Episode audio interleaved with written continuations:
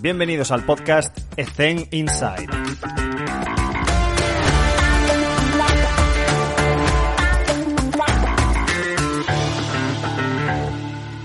Muy buenas a todos y bienvenidos un día más a Ethen Inside. Hoy va a estar con nosotros Luis Sala. Luis, ¿qué tal? ¿Cómo estás? ¿Cómo te encuentras? Hola, ¿qué tal? Muy bien. ¿Y tú qué tal?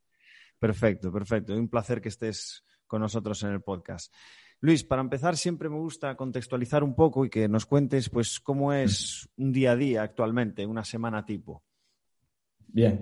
Uh, bueno, el, día a día ha cambiado o, cambia en función de, del momento en el que esté, ¿no? Eh, ahora mismo mi día a día es levantarme, desayunar a los niños, llevarlos a la escuela y los a buscar, llevarlos a extraescolares y entre medias de eso intentar pues alguna reunión de trabajo, alguna lectura, hacer deporte, pero yo creo que a la gente lo que le interesa es un poquito el, el día a día en el, en el trabajo, ¿no? Actualmente, pues tengo la gran, la gran suerte de estar dentro del staff de la selección polaca de, de fútbol y, y, es un día a día, pues no creo que muy diferente a lo que suele ser eh, en un club que muchos compañeros ya han, ya han comentado. Eh, levantarse, eh, estar ahí pendiente de los jugadores, pasar el wellness, eh, preparar el entreno, hacer el entreno. O sea, a grandes rasgos viene a ser todo lo mismo que harías en un club. Lo, lo, lo diferente, la parte diferente de todo eso es que tienes muchos días, incluso meses de preparación para, para, para esto. Y, y, luego que es finito, o se, se, acaba, o sea, una concentración se acaba. El día a día en el club es, es todo el año, estás ahí, ves los jugadores cada día, te, te, te permite conocerlos más. Eh, nosotros en este caso, pues um, hemos ido conociendo a los jugadores pues, por videollamadas, incluso por mensaje, pero hemos estado solo 10 días con ellos. Entonces, ya te digo, o sea, el día a día suele ser um, no muy diferente ¿eh? de lo que haría cualquier persona en el club, simplemente pues um, que, es, que, es, que es finito, que, es, que se acaba pues a los 10 días, al mes, a, depende de, de la concentración. Y de todas las tareas y funciones que tienes, ¿cuál dirías que es la que más te gusta, la que más te apasiona? Vale, a ver, um, bueno, ahí uh, a mí lo que más me gusta, que me siento, no es lo que más me guste, al final me gusta estar con los jugadores mm. eh, en cualquier ámbito. Estar, eh, para, para, ponerte un, un, un ejemplo, ¿no? O sea, hemos estado tres semanas en Polonia uh -huh. preparando la concentración y solo hemos estado con los jugadores diez días. Um, mm. Claro, esos diez días uh, paga todas las tres semanas que hemos estado allí sí. preparando, preparando esa concentración, ¿no? Estar con ellos, hablar con ellos, eh, preguntarles qué hacen, qué suelen hacer, eh, qué les gusta, qué no les gusta, cómo se sienten, etcétera, etcétera, ¿no? Y conocerles un poco. Eh, evidentemente lo que me gusta es estar con ellos, ya sea en el campo o en el gimnasio. Eh, yo personalmente, pues por mi, por mi experiencia, mi formación, um, estoy muy, mucho más cómodo en, en, el gimnasio y en tareas de, pues, de entrenamiento más de fuerza o de incluso de readaptación que, que en, en, las tareas de, de, de campo. ¿no? Mm. Tampoco no, no, he recibido mucha formación a ese sentido. Todo lo que, lo que hago he aprendido desde los compañeros con los que he trabajado y apoyándome mucho en, pues, en los libros y tal, y tirando de, de apuntes de primero de, de INEF, de, de fútbol, ¿no? Que, que en algún momento pensé que no que los iba a usar y bueno, pues... Hay que guardarlos. Sí, siempre, sí. siempre, siempre, siempre, hay que guardar los apuntes de, de INEF. Hmm. Y mmm, relacionándolo un poco con, con, la experiencia que has ido adquiriendo, eh, o sea, ¿con qué frecuencia te planteas si los métodos y formas de entrenamiento que estás ejecutando en el día a día son los correctos? O sea, ¿cada, cada cuánto te planteas, estaré haciendo el método adecuado? ¿Sabes? Sí, a cada minuto. Claro. cada minuto, sí, sí, claro. Tú, tú, piensas que lo que estás haciendo es lo correcto, piensas que lo que estás haciendo es lo que mejor o que más le conviene a, al jugador, mm. Los jugadores cuando estás en todo el grupo en, aquel momento y luego pues el, tiempo te dice si, es correcto o no. O, incluso los jugadores ya se encargan de decirte, mm. Luis, máquina, que, mm. que, gracias por esto, pero que, esto no, no, no, nos va, no nos gusta, no nos va bien, no me ha dejado tantas agujetas o, o no podía moverme en las tareas de campo después, ¿no? Que, que es también alguna, alguna, alguna vez me lo han dicho y que luego te replanteas pues, pues, pues muchas cosas. Esto que acabas de decir, que parece tan básico, es súper básico y fundamental porque hay compañeros que pues eso, empiezan, no tienen tanta experiencia y se van a buscar las respuestas a los libros, a los compañeros de profesión y realmente muchas veces la respuesta la tiene el propio jugador con el que estás tú, porque es un contexto especial, porque es un jugador especial o por lo que sea. Entonces también esa relación con el, con el jugador deportista eh, es, fundamental. Voy a ir un poco más al grano sobre las cosas que me dijiste que te gustaban más, como puede ser el trabajo de fuerza en el gimnasio. Mm. Vamos a eso concretamente. Eh, y relacionado con la forma en la que te planteas las cosas de si es adecuada o no. Entonces, ahora, actualmente, em, ¿qué es lo que, cómo te gusta estructurar la sesión de fuerza en un equipo que tiene tantos componentes para darle ideas a una persona que esté en la misma situación que tú, pero con mucha menos experiencia? ¿Sabes? Sí. A ver, em, yo te diría que eh, a mí ahora desde hace dos años o así, que es, que es el tiempo que hace que estoy dentro de, un mm. staff técnico, que también para la gente que nos, que nos oiga, em, la gente que haya podido estar en un, en un club, ¿no? Ser, ser, trabajador de club o trabajador de, de staff, cuando, cuando estás dentro de un staff, es todo mucho más, mucho más fácil, ¿no? Em, entonces puedes pensar, introducir pues todo aquello que, crees, que has ido aprendiendo durante, durante los años, ¿no? Pues estas, esas cositas, esos, esos cambios ¿no? que, te, que, te, hacen ver los, los, jugadores, que a veces cuando estás en el club pues es más difícil porque hay demasiados, yo no quiero decir barreras, pero hay demasiadas personas a las que tienes que, que preguntar para, para, implementar eso. Desde hace dos años pues formo parte de un staff en el que, en el que puedo pues, hacer un poquito más lo que, pues eso, ¿no? lo que, lo que, lo que creemos y lo que, y lo que mejor nos conviene. Entonces, he cambiado mucho, ¿no? Pues aquellas sesiones de 40 o 35 minutos de, trabajo de fuerza en el gimnasio previo a la sesión menos 4, que, que, se suele hacer en el mundo del fútbol, pues em, yo estoy viendo que, que, igual no es lo más correcto. Eh, igual el tiempo me que me equivoco y que hay que volver a eso, ¿no? Pues me gusta jugar mucho más con, las activaciones. Em, hacer más activaciones durante la semana eh, y dar ese, ¿no? Pues como diría Julio Tous, ese veneno en pequeñas, en pequeñas dosis. Entonces, ir acumulando ese veneno, pues al final te dará que, que, ese jugador, bueno, los jugadores pues vayan, vayan creando adaptaciones y que vayan, y que vayan mejorando en ese, en ese sentido. Sí que es verdad que en función de la temporada, pues, pues puedes organizar una sesión un poquito más extensa de trabajo de fuerza en el gimnasio y allí pues sí que estás esa media hora, esos 40 minutos. ¿Cómo, cómo la estructuro? Ah, todo depende, todo depende en el, momento. Sí que es verdad que eh, con un grupo grande de jugadores, em, las últimas que, que, hemos ido preparando, pues eran por parejas o por tríos, donde suele haber un ejercicio de aplicación y un ejercicio compensatorio. Y, y, el hecho de poner por parejas o por tríos, pues eh, implica que haya uno o dos que hacen el trabajo compensatorio eh, y uno o dos eh, que trabajen en el que hagan el trabajo de aplicación. ¿Por qué uno o dos? por, el hecho de ir metiendo em, perturbaciones, em, cosas inesperadas hmm. y esa, pues ese componente inesperado que, te da el hecho de, tener una persona delante que no sabes qué te va a hacer. Hmm. Entonces, no hay, yo creo que no hay, no hay mayor incertidumbre que es la que te pueda generar una persona que está delante, que en cualquier momento te puede decir A o B, hmm. o izquierda, derecha, o, o uno o dos, ¿no? Entonces, por eso esa idea, o incluso pues en trabajos más de más compensatorios, pues la, tercera persona o el tercer jugador, pues es el que crea desequilibrios, o el que pasa un balón, o el que mueve alguna cosa para, para crear esas, esas perturbaciones. Y, ahora pues, eh, pues lo, lo suelo preparar así. Perfecto. ¿Y esto está influenciado por el calendario o porque de verdad crees que a, pesar del calendario es lo que se debería hacer, independientemente de si tienes semana limpia o no?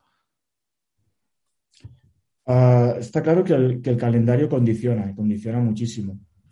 Mm. Pero, mm, pero es, la manera en la que, en la que creo que, debería ser. Entonces, en función del calendario, pues das más veneno o menos. Mm. Pero, pero sí que, independientemente de la congestión del calendario, ¿a ti te gusta dividir esa sesión de 40 en 4 de 10 o en 2 de 20? Sí, mira, ahora em, para, llevándolo o para llevarlo un poquito al, ejemplo más, más, cercano en el tiempo, ¿no? Mm. Ahora hemos estado 10 días en los que hemos hecho tres partidos en 10 días. Creo que es la primera vez, el otro día me lo recordaron, es la primera vez que, se hace una cosa así en, parón de selecciones.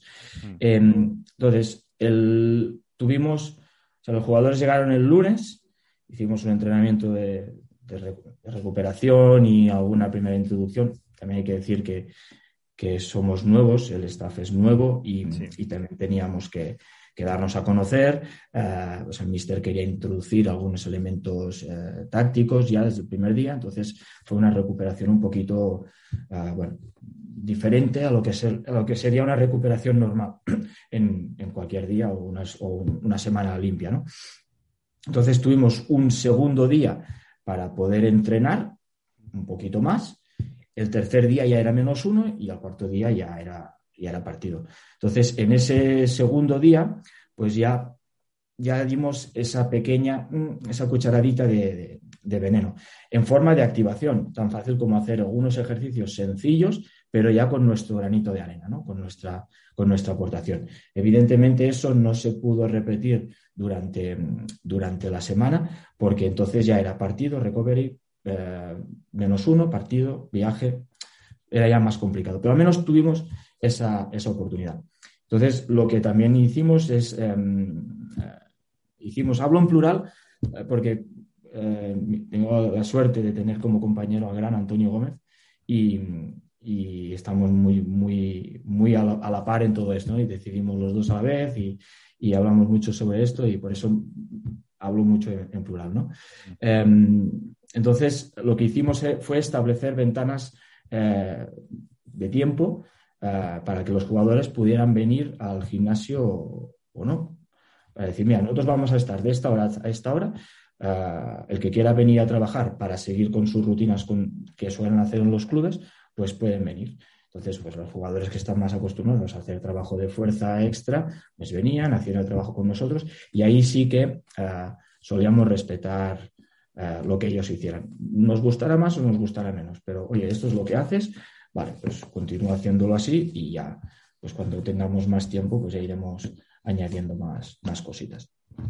Esto es una cosa recurrente de la gente que, tiene mucha experiencia en selección, que es, eh, además, no me acuerdo de la frase literal que dijo Aníbal, pero que es que cuando llegas a un club eh, es muy diferente de cuando llegas a una selección, porque en la selección tienes que tocar lo menos posible, porque tienes muy poco margen de tiempo para cambiar cosas que, entre comillas, pues, no te gustan, pero que puede que estén funcionando para ese jugador en concreto. Entonces, eh, suscribo perfectamente lo que acabas de comentar. Yo estuve dos años en selección, con tres años en selección con, con U18, y, y, es que es literal, y es, y es formación, que aún, oye, pues tienes la tesitura de que es joven, que puedes formarle, puedes educarle, pero claro, vienen algunas con unos vicios que, es complicadísimo quitarlos en contexto selección. Contexto club ya es otra historia.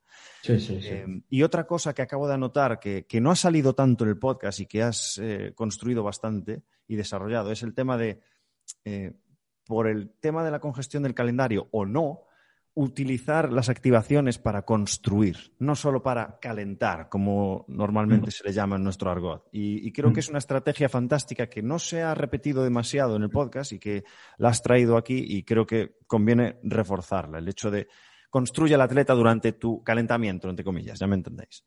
Así que perfecto ese consejo. Eh, para dar un paso, ¿Quieres, ¿quieres contar algo o continúo? No, no simplemente em, insistir en esta, en esta parte de las, de las activaciones, porque em, eh, yo creo que es una, uno de los, de los pocos tiempos que, que podemos tener para ir implementando cositas sin que el jugador no es que eso, no, es que así el jugador no se da cuenta, no le vas metiendo como en base, es como la vaselina, ¿no? Le vas ahí suave, le vas metiendo cositas, le vas a, pues ahora un, juego por aquí, ahora un trabajo por allá. Entonces, a medida que le vas metiendo pues esa vaselina, pues al final todo fluye más y luego de repente, pues boom, eh, lo que estabas haciendo con gomas, pues lo acabas haciendo con una polea cónica, ¿no? Y, y ya no lo ven tan mal, ya es ya es diferente que mm. si lo metes ahí cerrados en un gimnasio. Entonces, el, eh, yo ahí lucho y, abogo por el, por el tema de las, de las activaciones porque es, es, un, es un espacio donde, donde, donde solemos, se, suelen, se, pueden hacer cositas muy, muy, muy interesantes. También me viene a la cabeza, Luis, eh, comentaste eh, el hecho de que nosotros tenemos que poner a disposición nuestro tiempo y nuestro esfuerzo para por el deportista. Y estoy totalmente de acuerdo. Y una de las cosas que, no que me chirría, sino que me cuesta ver en el tema del microciclo estructurado es el concepto de la autogestión o autooptimización del jugador. Porque muchas veces me da la sensación de que depende demasiado de que el jugador se autooptimice. Entonces, como que eh, aquí explícame porque yo tengo muy poca experiencia eh, eh, aplicando este método y seguro que no lo aplico bien. Pero sí que ese hecho de, bueno, yo hago estas tareas, podéis salir cuando queráis, porque en esta tarea, pues es el, que, como decía Joan Solé, es el que te autofatiga y luego te vuelves a meter en otra tarea cuando tú veas. Pero claro, depende tanto del jugador que hay muchas veces que, tú bien lo sabes, hay jugadores que se esconden e intentan hacer lo menos posible o intentan ser eficaces entonces, ¿cómo, gestionas este concepto de autooptimizador del jugador? Cuando otros están, no, yo quiero que lo hagas así, así, así. ¿Sabes? Ah, bueno, eh, yo entiendo eso cuando, cuando tú dejas algo preparado y decir, mira, están montadas estas tres, cuatro estaciones, hmm. usa tú la que más, la que más te convenga. Eso em, recuerdo haberlo hecho en alguna ocasión como activación sobre todo ya cuando ya hay mucho, cuando ya hay mucha temporada avanzada, ¿no? Cuando ya estás casi, cuando ya estás casi al, final. Al principio te gusta, pues, eh, bueno, al menos hablo por mí, ¿no? De, estar ahí un poquito más encima, mm. dirigir un poquito más, em, ver por un poquito como eso, al final conocer un poquito los jugadores, los que tienes delante y ver que qué tipo de jugador tienes y si realmente puedes em, confiar en que si tú planteas algo más libre, eh, ellos sean capaces de hacerlo. Evidentemente, en un grupo de veintitantos, veinticinco, em, pues hay veinticinco, cada uno es de su padre y de su madre, mm, mm. y, hay algunos que sí que lo harán, otros que se, que se esconderán y otros que lo harán para, mira, lo hago porque tengo que hacerlo y así no me mm. escondo, pero tampoco es lo que. Entonces, sí que lo he usado alguna vez Em, o, lo habíamos usado ¿no? pues con, con, Rafa Maldonado, que es con el que estaba en, en Burdeos, eh, de decir, mira, vamos a proponer estas cuatro o cinco estaciones y, y que cada uno se autogestione a, su manera. Pero más que nada por, por, el hecho de no estar todo el día ahí dirigiendo y dirigiendo y dirigiendo y dirigiendo, porque al final em, los jugadores también pueden acabar un poco hasta arriba, ¿no? Y lo que quieres es que ellos estén a gusto contigo y tú con ellos.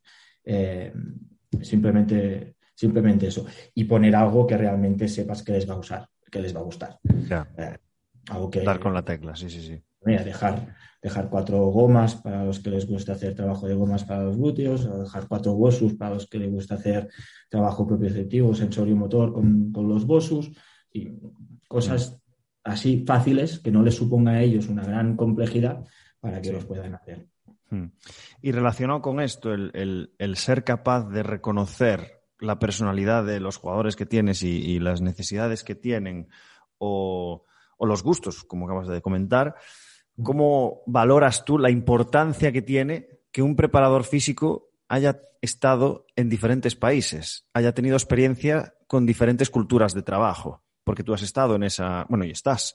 Entonces, ¿cómo organizas todo este conocimiento y experiencia de diferentes culturas de trabajo que son muy, muchas veces muy distintas, antagónicas, para luego aplicarlo en función del contexto en el que estés actualmente?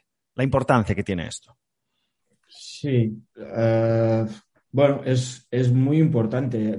De hecho, ahora cada, cada vez más em, es más fácil encontrarte eh, jugadores de diferentes nacionalidades en los clubes mm, mm. y, eso pues también te, enriquece, ¿no?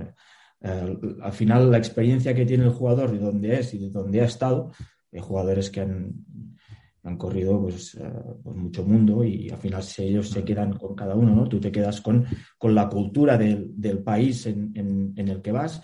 Ah, solo he podido estar en dos ahora mismo, en, Francia y aparte de aquí, pues en Francia y, y, ahora en Polonia, pero en Polonia llevo muy poco tiempo, tampoco tengo eh, tanta información como para decirte, mira, son así o son asado.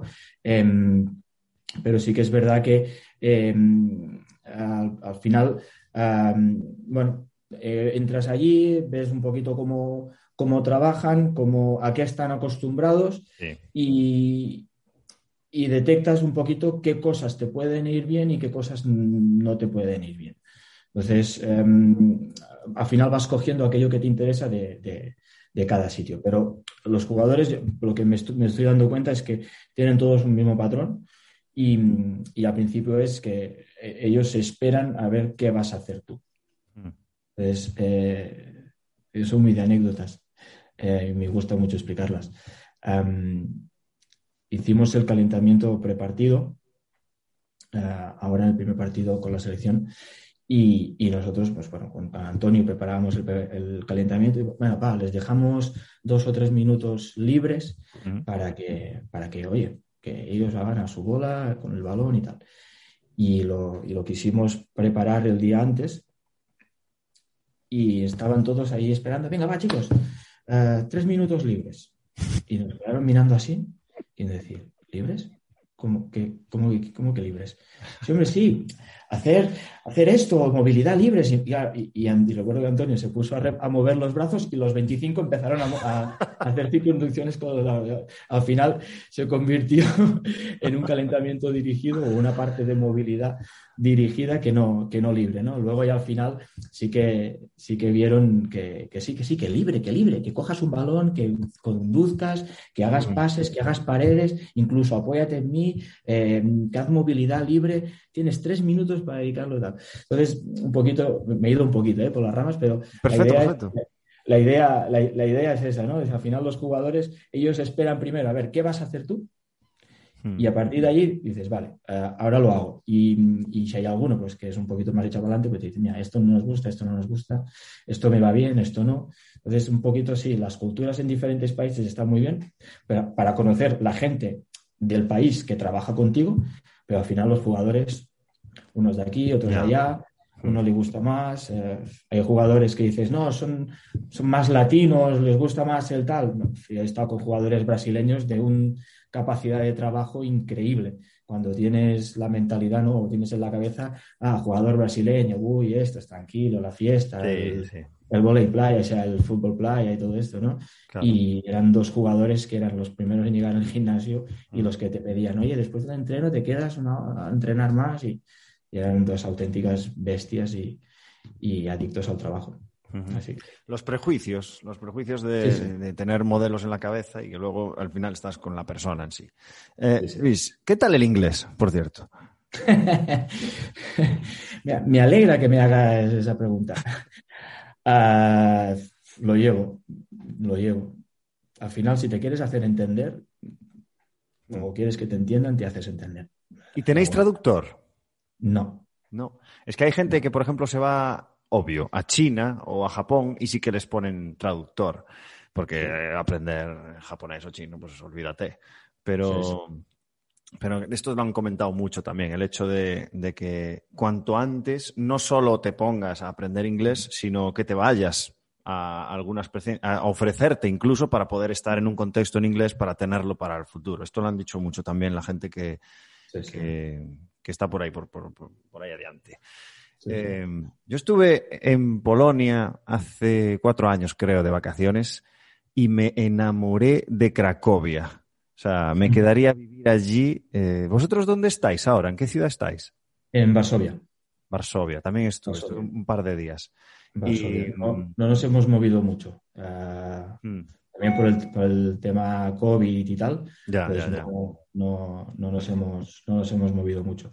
Y, y estando pues en Varsovia, eh, tenemos la sede de la federación ahí, con lo cual pues eh, vamos y nos movemos por ahí y luego nos hemos desplazado a algún sitio para preparar o para ver dónde, dónde nos concentraremos para la, para la Eurocopa y, y poco más. Hmm. Poco más. Sí que el míster y los asistentes se han movido un poquito más para ver eh, partidos de la liga polaca y, y, conocer a clubes y jugadores y tal, pero, pero nosotros, nosotros no.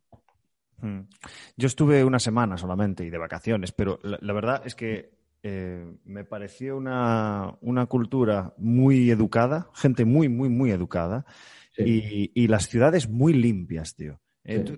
de cara a la gente que pueda conseguir una oferta de trabajo en Polonia, ¿le, le recomendarías?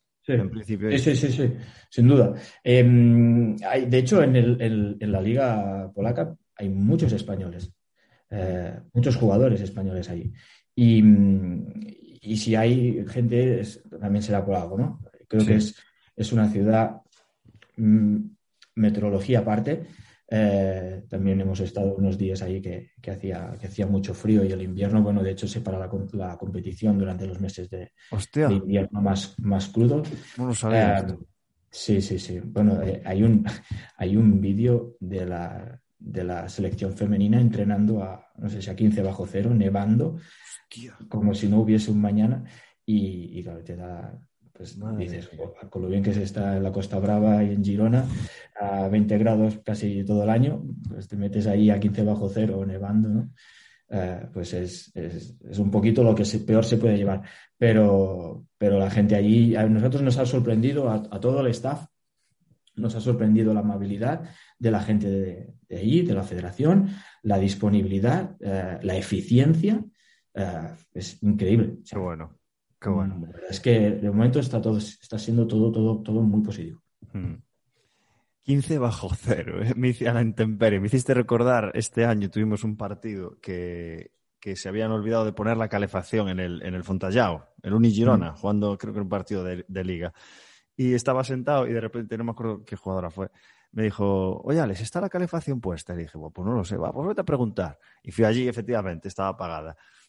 ¿Sabes? Eh, hay, hay, gente que no se queja para estar a menos 15 y otra que sí, sí, sí. Creo, creo que no está puesta la calefacción. Vete a revisar. Esto, esto es increíble. Luis, hay una sección, esto te pido perdón porque no te lo dije, porque prefiero que sea así más tal. Esto sí que lo tengo preparado, que es eh, una serie de preguntas en las que tienes que responder sí o no, te tienes que posicionar más o menos, ¿vale? O elegir entre una y otra. Son bastante fáciles, ¿eh? no, son, no son muy elaboradas. Eh, si, vamos a empezar fácil. Si tuvieses que elegir entre... Eh, además, en el contexto en el que estás ahora, así no sirve. Si, mm. si, te dicen, no, no, tienes que trabajar o con máquinas o con peso libre, ¿qué elegirías? Es que, es que eh, me viene mucho, me viene mucho el gran Pau Donés a la cabeza, ¿no? Es, que todo depende, es que todo depende, todo depende. Eh, yo por una, por una etapa de mi vida he pasado que solo podía trabajar con, peso libre porque no, no tenías acceso a, a, máquinas ni a las clásicas máquinas de, pla de, placas, entonces pues te buscas la vida sí para trabajar con, con máquina, con, con, peso libre o con, o con, cualquier cosa. Pero claro, ahora me he acostumbrado mucho a, a trabajar con máquinas, sobre todo con, las máquinas, con máquinas isoinerciales y plataformas de vibraciones. Entonces, yo ahora mismo casi diría que soy la mitad sin ellas, ¿no? Eh, entonces, eh, por ahí diría que, que máquinas siempre vale. que, siempre que siempre que se puedan tener, si no, al final te adaptas con lo que tienes y, sí y, y, sacas lo que, lo que se. Sí, lo bueno es que si eliges máquinas, el peso libre lo vas a tener seguro. O sea. Sí, Sí, sí, y mira, uh, y, no, y peso libre lo puedes sacar de donde sea. Uh, claro. me, me, viene a la cabeza pues el, la época esta de confinamiento más estricto que, que, hemos pasado, ¿no? Durante hace un año ahora. Y, Mucho inventamos, ¿eh? Que, bueno, al final son recursos, ¿no? Al final sí, sí. son recursos. Claro, dices, bueno, los jugadores no tienen peso en su casa. Pues, oye, coges una garrafa de 8 litros, la llenas de agua hasta arriba, o te coges dos y ya, ya son 16, o tienes las de 5. Entonces, mira, uh, improvisa, ¿no? Uh, sí. Pues ya está, ya es peso libre. Mm. Eh, es así. La siguiente, eh, ¿qué prefieres entrenar, de mañanas o de tardes? Yo prefiero entrenar por la mañana. Uh -huh. sí, sin duda. Pref ¿Prefieres es verdad que, Sí, dime, dime. Eh, que, si llegas, que si llegas muy tarde de un viaje o lo que sea, sí, pues. Sí, claro. Todo depende al final. Yo esto lo sé perfectamente, que soy gallego. Ya lo dijo Pau. Pau era un visionario. Todo depende. Eh, ¿Entrenar jóvenes o entrenar veteranos? Uh, mira, durante todos los años que llevo en, en, el mundo del entrenamiento, he entrenado desde alevines, desde 5 o 6 años, hmm. a, porque, bueno, en, eh, creo que en, en esquí, yo, yo, vengo del esquí alpino, um, el, creo que las categorías son un poquito diferentes al fútbol, ¿no? Creo que son prebenjamines, benjamines y alevines son un poquito más grandes. En el esquí los alevines son los más pequeños. Eh, de 5 o 6, que creo que empieza por ahí la edad. Mm. Pues he entrenado desde, desde esa edad hasta, hasta ahora, ¿no? Hasta incluso mayores, incluso veteranos, veteranos, o sea, mm. mayores de 40 y 50 años. Eh, todo, tiene su, todo tiene su parte positiva y su parte negativa. Um, pero yo estoy disfrutando muchísimo, muchísimo con profesionales. Mm. Estoy diciendo profesionales, ya no, ya no veteranos amateurs, porque hay profesionales que tienen ya 18 años o 17. Ya, ya. Y, y, claro, son, son juveniles. Hmm. Que son profesionales por dentro, no por definición, sino Exacto. que lo, lo, lo demuestran. Te entiendo, sí, perfecto. Son, son, profesionales. Entonces, eh, es más la, la, no ya no la edad, sino el, el, el, cómo son. ¿no? Entonces, es mucho más fácil trabajar con gente profesional. Eh, es, es, muy fácil. Lo hacen todo más fácil. Uh -huh. Siguiente, trabajar con foam roller o ejercicios de movilidad articular. Ya, ya me entiendes. Uh, yo suelo, ser, suelo, hacer ambas. Hmm. Ambas. Posicionate, venga, mójate. Foam roller y movilidad. Foam roller y movilidad antes. No, no, sí, sí. Eh, vale, te la, voy a, te la, voy a, poner más fácil. Eh, ah. Antes de sesión, ¿foam roller o movilidad? Si tengo que sacar algo, sí. sacaría movilidad. Vale. ¿Me, ¿Me, podrías justificar esta? Sí. ¿Por qué? Uh, entiendo movilidad más eh, tumbado, más estática. Sí. Más. Sí, entiendo eso, ¿eh? Sí, eh sí. Porque creo que le, le, doy más importancia al hecho de preparar bien la fascia antes de, de, poder hacer cualquier tipo de actividad que no mover. Porque al final, um, uh, si haces solo foam roller, luego puedes salir afuera al campo y hacer algo de más movilidad más dinámica. Al final estás haciendo movilidad también. O hacer algún otro ejercicio de, de baja intensidad donde haya amplitudes de movimiento más, más, más amplias. Entonces, el, lo que te da el foam roller no te lo da la, la, la movilidad, ¿no? que es, eh, es esa, pues esa liberación miofascial, es esa preparación de la fascia para, para las tensiones que vayan a provocar después. Hmm, hmm. Eh, solamente antes de continuar, un apunte, porque estoy totalmente de acuerdo contigo y hay veces que estas preguntas son incluso estúpidas, porque evidentemente que todos usamos los dos. La estrategia no es buena ni mala, sino es en función de cuándo la quieras colocar. Y aprovecho porque Bea Vidal nos dio una masterclass de las rotaciones eh, articulares controladas, que además está en YouTube, creo, subida. Uh -huh. Y ahí explica muy bien lo que acabas de comentar, estar en el suelo, un poco más estático, que está mucho más relacionado con salud que con preparación de sesión. Entonces, uh -huh. eh, entonces perfecto. Pero bueno, vamos a seguir poniéndote en un aprieto. Y, sí, sí. Dale, dale. y sería, eh, tienes un partido, Sí. El match day más uno es libre libre es voluntario, perdón, es obligatorio libre, no voluntario en plan estoy allí, sino es no vengas aquí, descansa, o es mm, optimizador o regenerativo, perdona, regenerativo y todo esto. Sí. Em, bueno, yo he tenido la suerte de poder, mm, de poder hacer las dos. Me explico. Em, eh, cuando estaba en el Girona, pues, he estado cinco años en, el primer equipo del Girona.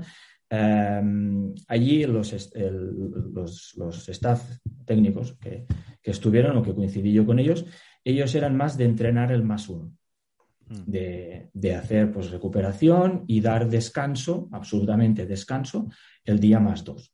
Mm. Eh, en cambio, en el staff con el que estoy ahora, el día más uno eh, en Francia, ¿eh? en, ahora en selección es diferente.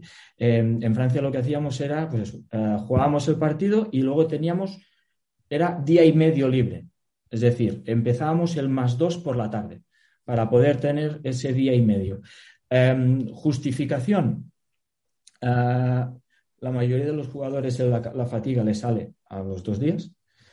entonces, el hecho de hacer algo de algo Mm, por la tarde, donde ya la sensación de fatiga ya es menos, las consecuencias del partido ya son, ya son menos, pues te permitía hacer algún poquito más. Mm. muchas veces, eh, muchas veces cuando, cuando, cuando, tienes el día más dos libre, em, el día menos cuatro, ¿no? el día siguiente, ya que vienes a entrenar, que se supone que es un día de carga, em, había algún jugador que todavía no estaba, no estaba limpio. Mm. Entonces, em, este último año, pues he visto la, lo, bueno y lo malo, ¿no? Pues hay jugadores que agradecen que justo el día antes o justo el día después, ese más uno, hacer esta parte de, recuperación. y otros jugadores que decían, no, no, pues si yo por las noches no duermo, venir a entrenar por la mañana sin haber dormido, por mucho que sea recuperación, pues vengo aquí arrastrándome. Eh, prefiero entonces, esa manera me, gustó bastante. Y el, día más dos, pues tener ese día y medio, incluso, incluso para ti, ¿no? Pues, mm. parece que pasa el partido, te vas a casa, te olvidas un poquito, o, lo celebras o, te olvidas, dependiendo de cómo haya ido, y es como un reset, ¿no? Entonces, al día siguiente que vas a entrenar ya estás eh, focus con, la, con el siguiente partido y no estás todavía con él. Qué difícil, porque yo que vengo del básquet femenino y, solo somos 12, o sea, 12 deportistas, eh, ya lo veo difícil, pero es que eh, en, deportes como el fútbol, el, rugby, que, sois tantos deportistas, es que contentar a todo el mundo es, imposible. Y elegir la mejor estrategia es, complicado. Por eso siempre, eh, sobre todo los que estáis en el fútbol, se habla mucho de adaptarse totalmente a, las necesidades que tenga, como acabas de decir. Yo, he tenido muchas, demasiadas, jugadoras que, no pueden dormir el día del partido. Es que no, todavía tienen el estrés psicológico de, tener que haber estado muy concentradas y tal. Eh, también te digo que recientemente em, eh, se propuso, pues se propuso eso, ¿no? O sea, jugamos, jugamos en Hungría eh, llegamos a las 3 de la mañana a, Varsovia otra vez y, nosotros habíamos propuesto la sesión de recuperación y de entrenamiento, el compensatorio, eh, de hacerlo el día siguiente por la tarde.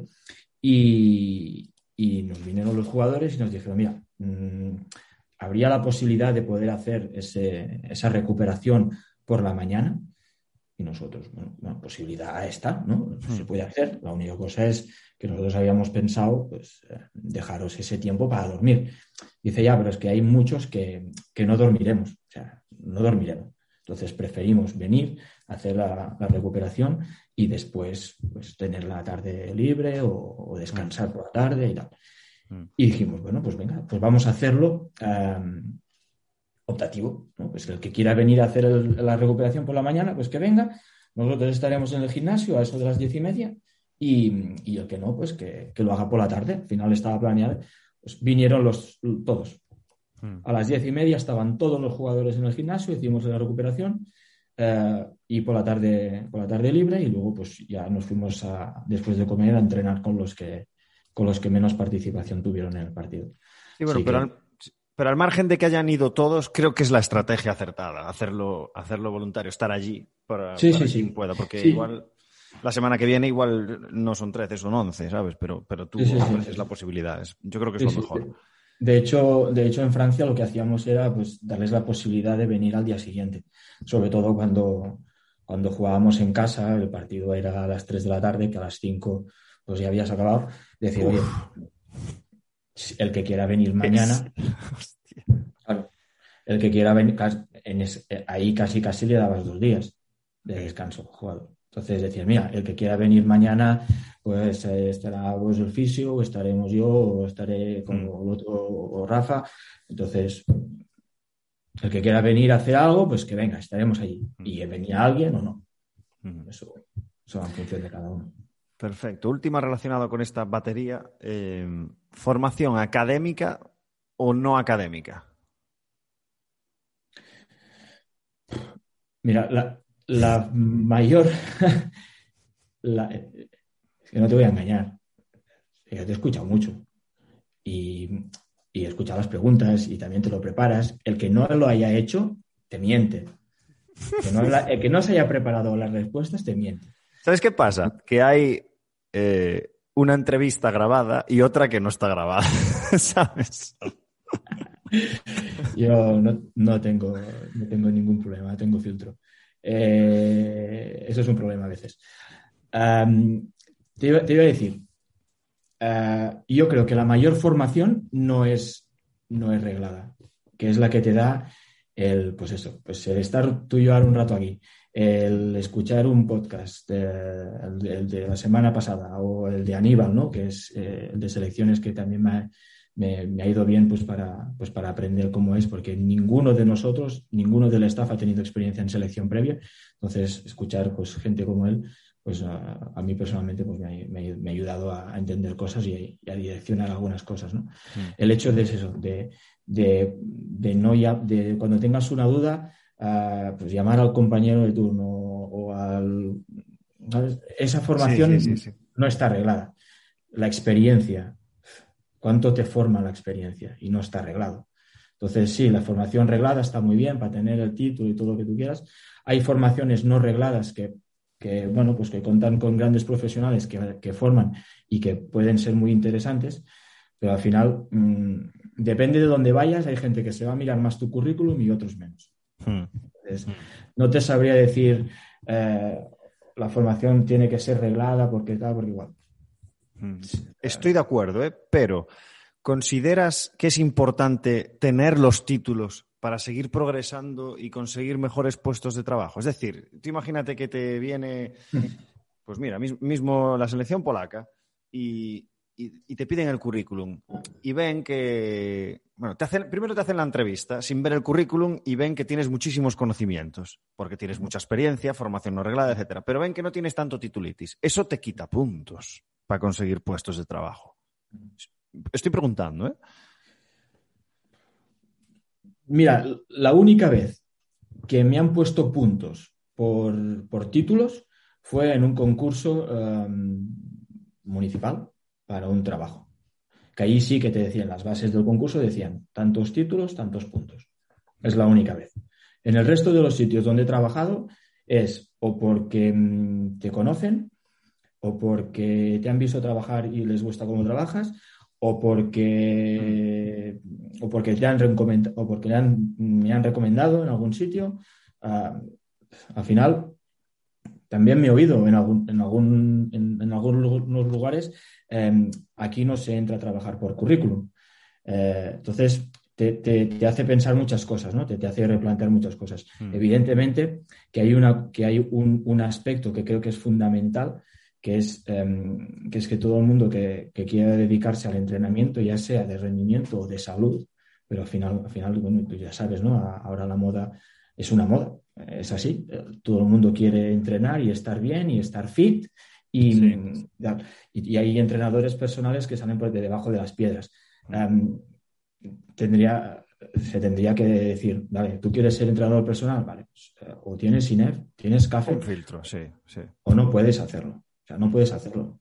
Porque porque eso te da pie a que te colegies. Y si tienes colegiado, pues tienes, tienes un seguro, tienes un cojín detrás que si nunca te pasa algo con algún cliente o algún paciente, eh, hostia, puedes tener problemas. Hmm. Puedes tener problemas. Y, para nada me gustaría pues, que ningún compañero eh, tenga el título o no tenga, pues tenga problemas legales por, por, no estar titulado. Al final, eh, por no tener ese seguro o tener problemas con algún paciente. O sea, es un, tiene que ser un marrón, tiene que ser un marrón de los, de los gordos. Hmm, hmm. Entonces yo creo que sí, titulación reglada mínima obligatoria. Perfecto, perfecto. Vale, para ir acabando, que no quiero robarte más tiempo del, necesario. Eh, son las, preguntas típicas del final, pero voy a añadir una más eh, y, por si acaso que te la pienses, te hago otra, que es la primera. Si quieres contar algo, ¿sabes? Porque estoy totalmente, estáis totalmente influenciados por las preguntas que hago. Entonces, si tú quieres contar algo que yo no te pregunte, pues mm. piénsalo y nos lo comentas si quieres. Si no, bibliografía recomendada y, bueno, recomendada, la que te haya influido, quieras compartir y qué le dirías a tu yo de 20 años. Organízalas como quieras. bueno, mira, de, más preparada a menos preparada. Eh, bibliografía, eh, siguiendo, siguiendo el consejo del gran Marguitar. Em, libros que más me han influenciado. Eh, yo pondría el primero y creo que mm, cualquier persona que quiera dedicarse pues, a esto del strength and conditioning o, o, preparador físico más especialista en fuerza o bueno, diferentes, diferentes nomenclaturas, creo que es de, obligado, de obligada lectura es la de, de nuevas tendencias de, de, entrenamiento de la musculación de, Julio Tous. ¿no? Em, eh, digo, digo más me ha marcado porque ese fue un antes y un después. O sea, para mí leerme ese libro fue un, antes y un después de decir, hostia, pero, pero, pero ¿cómo, puede Ser? ¿cómo puede ser? ¿Cómo puede ser que esté estudiando una cosa y que salga y que salga este hombre con otra cosa que no tiene nada que ver con lo que estás o nada o muy poco que ver o los nombres eh, los nombres que empezaban a salir o sea yo con la primera vez que oí complianza eh, iso, anisotónica, bueno, ahora me, podría meter un en general porque no recuerdo muchos nombres, ¿no? Pero, pero, pero sí que tixotropía, empecé a decir, pero, pero, pero, ¿esto qué es? Pero esto, si esto no, no, no, lo estamos dando en la universidad, pues entonces lo leí y estaba estudiando todavía. Eh, y fue a medida que fueron pasando los años que fui entendiendo ese libro. Entonces, no es un libro para, para igual para ahora, o igual ahora ya hay, ya hay profesores que ya, que ya, que ya hablan con esa terminología, ¿no? Pero por aquel entonces, en el año 2001, que empecé, eh, bueno, yo hice magisterio primero, luego hice, luego hice INEF. Entonces, en el 2001, que fue cuando entré yo en la facultad de, de INEF de Lleida, em, para nada se hablaba de eso, pero para nada, para nada. Entonces, em, tenías esa, esa, duda. Y ahora, pues, eh, vas a lo que decía, ¿no? A medida que vas pasando los años, pues todavía vas leyendo ese libro para buscar algún, alguna definición y vas entendiendo pues todo lo que pues todo lo que decía Julio en ese, en ese sentido. Em, evidentemente, el libro de, del Master TED que ha sacado recientemente pues, eh, Paco Seitulo, eh, creo que está muy bien recogido el, el máster, sé que tú lo estás haciendo, yo no lo he hecho, yo no, yo no he estudiado ese máster, eh, pero sí que puedo decir que estoy muy influenciado por lo que allí se cuenta, porque al final conoces a uno que lo ha hecho y te pasa los apuntes, conoces a otro que ha grabado las clases, aunque no se puedan, pero te las pasa y, te, lo, y te, las miras. Em, soy más de charlas que de, que de, que de leer, pero últimamente estoy leyendo bastante. Entonces, a veces ver una charla de Gerard o ver o, sí, o verlas porque las estás viendo o ver una charla de Julio pues está, inspira bastante. Y, a mí, pues estas personas eh, me han marcado mucho. Recientemente, la tesis de Bruno Fernández, mm. eh, que creo que, que, están, que ha hecho un muy buen trabajo y seguirán haciendo un muy buen trabajo para poder eh, darle mayor rigor científico a esta metodología de trabajo, que, que llevamos ya unos cuantos años aplicándola. Digo, llevamos porque yo, coincidí en el tiempo y en el lugar con, la gente de, de, VF Sport y gracias a ellos pues, eh, pues, eh, pues, tengo la manera de trabajar que tengo ahora y entiendo el entrenamiento de fuerza de la manera que la entiendo ahora. ¿no? Sin ellos, sin ellos no, no, hubiese hecho, no hubiese hecho este cambio. Entonces, em, creo que, que, por aquel entonces no se podía ah, sacar papers para, para poder justificar esta metodología y creo que, Bruno y Gerard pues lo están consiguiendo ¿no? con, ese trabajo. Y luego em, seguir recomendaciones que se han hecho aquí en el podcast. Eh, incluso pues he tuiteado alguna cosa ¿no? sobre eso, es del libro de amplitud, range. Eh, es un libro espectacular, es espectacular increíble, increíble. Es, eh, me ha marcado muchísimo, me gusta mucho y es de aquellos libros para leérselo dos veces, incluso subrayarlo y tenerlo ahí marcado para buscar en ese momento lo que, lo que quieras. Y, y, y, tú que vienes del mundo del básquet, no sé si lo has leído, el de Mi filosofía del triunfo no, de Michael no. Jordan. Todavía no. Es un panfletito, porque es un panfletito, creo que son, no sé si son 30 páginas, no son 30 páginas de, letra ahí apretada, es, como una historieta. Ah, recuerdo que nos lo recomendó eh, el profesor que tuvimos de Psicología del Rendimiento en la de, de Lleida, el señor Iván Palmi, nos dijo, ah, es el mejor libro de Psicología del Deporte que vais a tener nunca. Y son 20 páginas. Tardamos poco en tenerlo, ¿sabes? Dices, hostia, un libro de 20 páginas que hay que leerlo para estudiar. Esto, todo, tiene que ser, tiene que ser, tiene que leerlo. Y, sí, sí, y es realmente, bueno, si habéis visto las Dance, pues eh, recoge un poquito todo, todo toda la filosofía de, Michael Jordan, que creo que es, que es muy, muy interesante. Y luego, este va a ser mi siguiente libro. Pues que te lo puedes leer, en, es que en nada, en ya está. Ya me has convencido. No sé si vas a comisión, pero este libro tiene que ser mío. para nada, para nada, porque se puede encontrar. Solo puede decir que no se enfade. Se puede encontrar por ahí, sin que va rodando, que no, hay que comprarlo. Yo soy más de comprar, ¿eh? de tenerlo en mis manos. Sí, sí. El de, el de Julio también lo tengo. Eh, tardé, tardé en 2011 o algo así. Pero lo tengo, lo tengo en casa. Pues muy bueno. Y, siguiendo un, consejo que dan eh, en el saber en el libro de, Range, eh, leer cualquier cosa de cualquier índole. Mm. Eh, a mí me gustan los, los, thrillers. me gustó mucho Ángeles y Demonios y El Código da Vinci. Y, este, estos últimos años que, por trabajo pues he tenido que estar mucho tiempo solo, la familia pues no, no ha viajado conmigo, pues me he reenganchado otra vez a la lectura y me leí la trilogía de, del Silencio de la Ciudad Blanca, creo que se llama, sí, eh, de, Eva, García Sainz de Urturi. Eh, me lo leí en, en un, en titán. Y son bueno, pues, tipo thriller, tipo Seven, eh, libros así. Y, está muy bien. Y, charlas, charlas estas de BBVA, de Aprendemos Juntos y tal. Mm pues hay alguna de muy interesante, ¿no? Pues la de Tal Ben Sahar y la de Alberto Espinosa, que, está muy bien. Esto en cuanto a... he, tenido tiempo de leer más cosas, ¿eh? Joder, nos estás dando de leer años de, contenidos ahí, ¿eh? Hay años de contenido, pero, pero, te, digo en serio, ¿eh? eh esto ha sido en en el último, desde el 2019 que he empezado a, reengancharme a la lectura precisamente por eso, ¿no? Por no, no tener a la familia cerca, por tener que hacer tantos viajes de mm. partidos y, tal. Pues, ¿Y tienes alguna forma de leer, algún sistema? Que hay gente que se sistematiza las horas de lectura. No.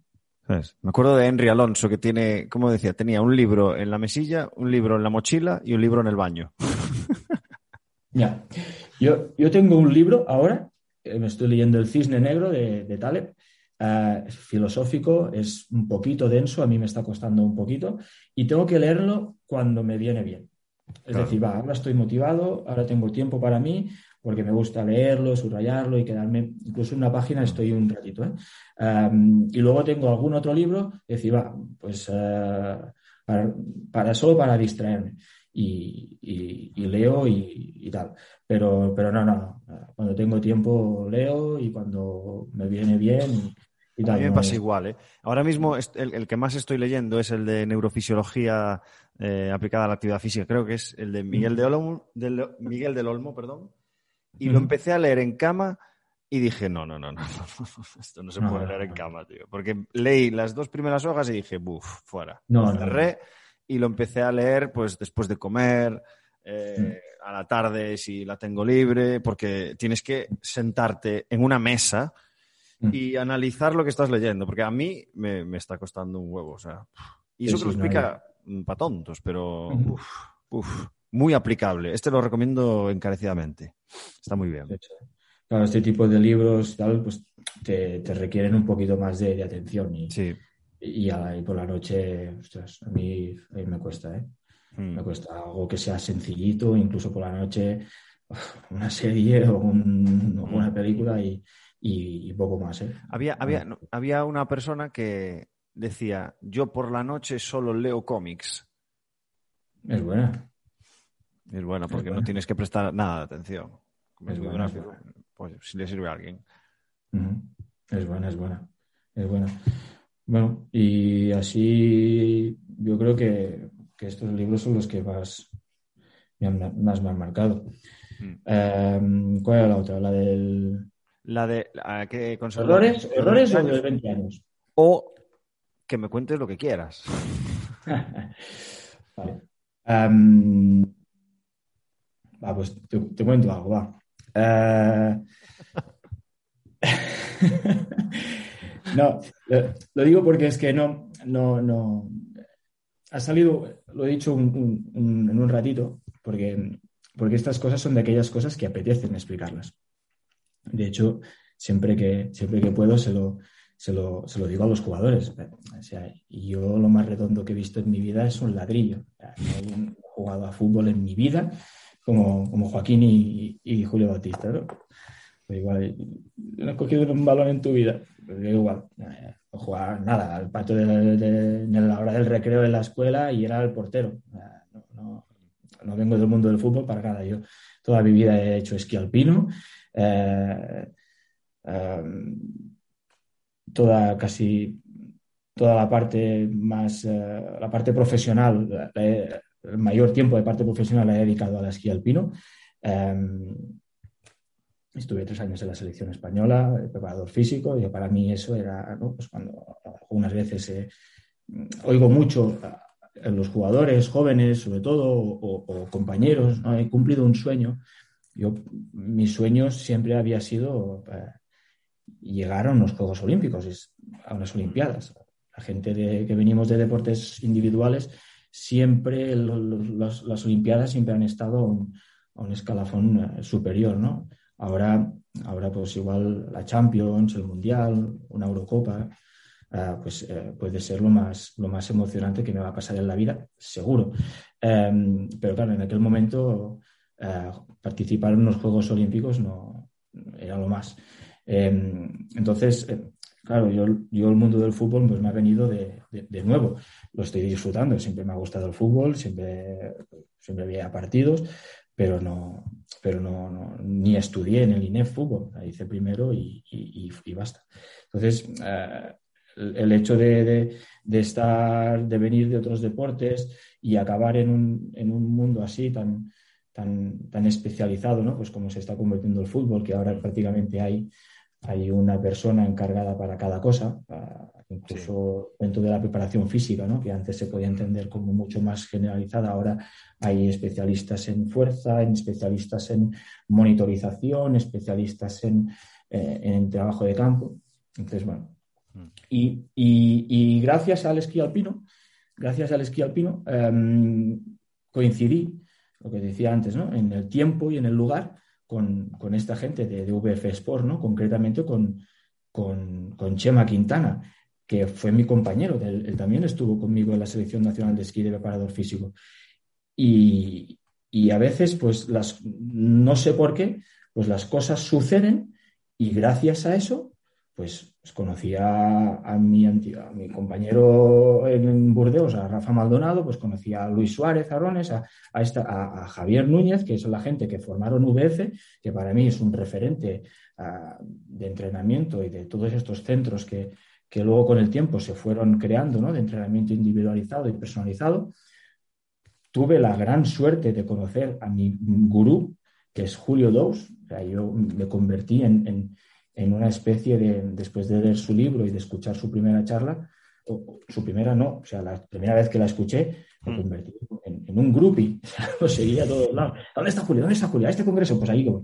Entonces, claro, cuando, cuando llegas a, a, este punto de, de, que, que, alguien te, te, te despierte esa, esa, esa, ¿cómo diría, no?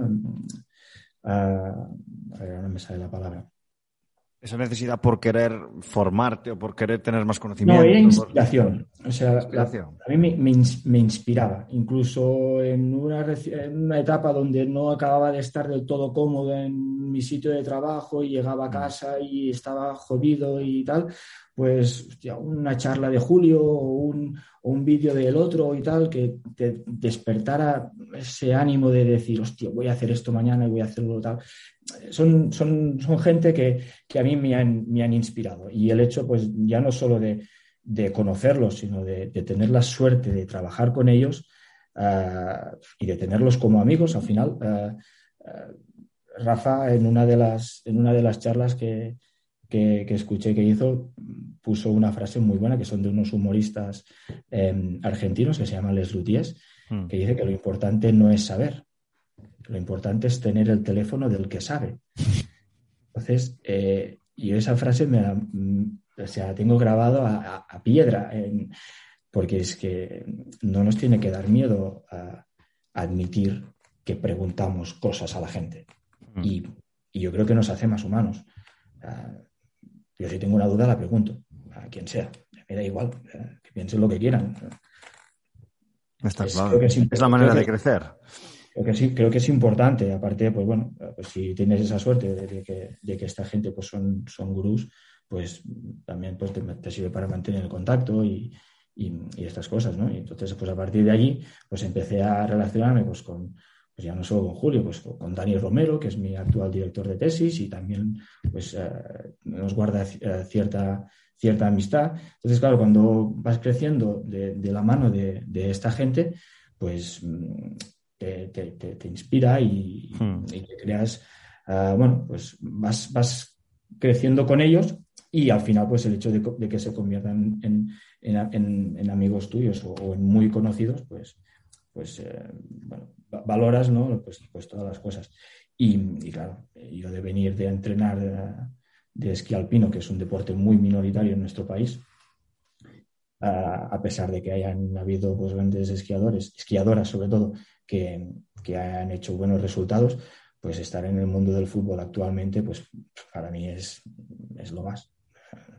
Nadie lo iba a decir, ¿no? De, salir de las pistas de esquí intentar buscar un billete de avión tres personas a la vez para ahorrar un euro ahora a decir, oye, vuelo tal y quiero volar por la mañana y que, que les dé igual pues que el billete valga 500 o valga 200, pues es, decir, bueno, ¿cómo te ha cambiado? vaya viaje, vaya viaje, sí, sí. La producida. Eh, mm. es, eh, entonces, hay, agradecer, agradecer, hay que estar agradecido a la gente que, que te ha ayudado a, llegar a donde estés. No creo que este sea el techo, siempre, siempre puede haber algo superior. Eh, entonces, eh, un poquito relacionado también con un tuit que, que vi recientemente, ¿no? que salía Karim Abdul-Jabbar eh, ah. llevando a su entrenador de la mano de cuando era joven y salía la foto cuando el entrenador pues, le enseñaba a él cosas. ¿no? Entonces, em, creo que hay que ser agradecido a la gente que te, que te ha ayudado y yo nunca, nunca, nunca jamás de la vida podré estar lo suficientemente agradecido pues a, a, Chema, a Luis, a Javi, a Rafa especialmente eh, por todo lo que han hecho, por todo lo que han hecho por mí y, bueno, y aquí mi, mi, pequeño, mi pequeño homenaje. Y nada, y, y vamos a, al US de 20 años, ¿no? Sí, sí. Eh,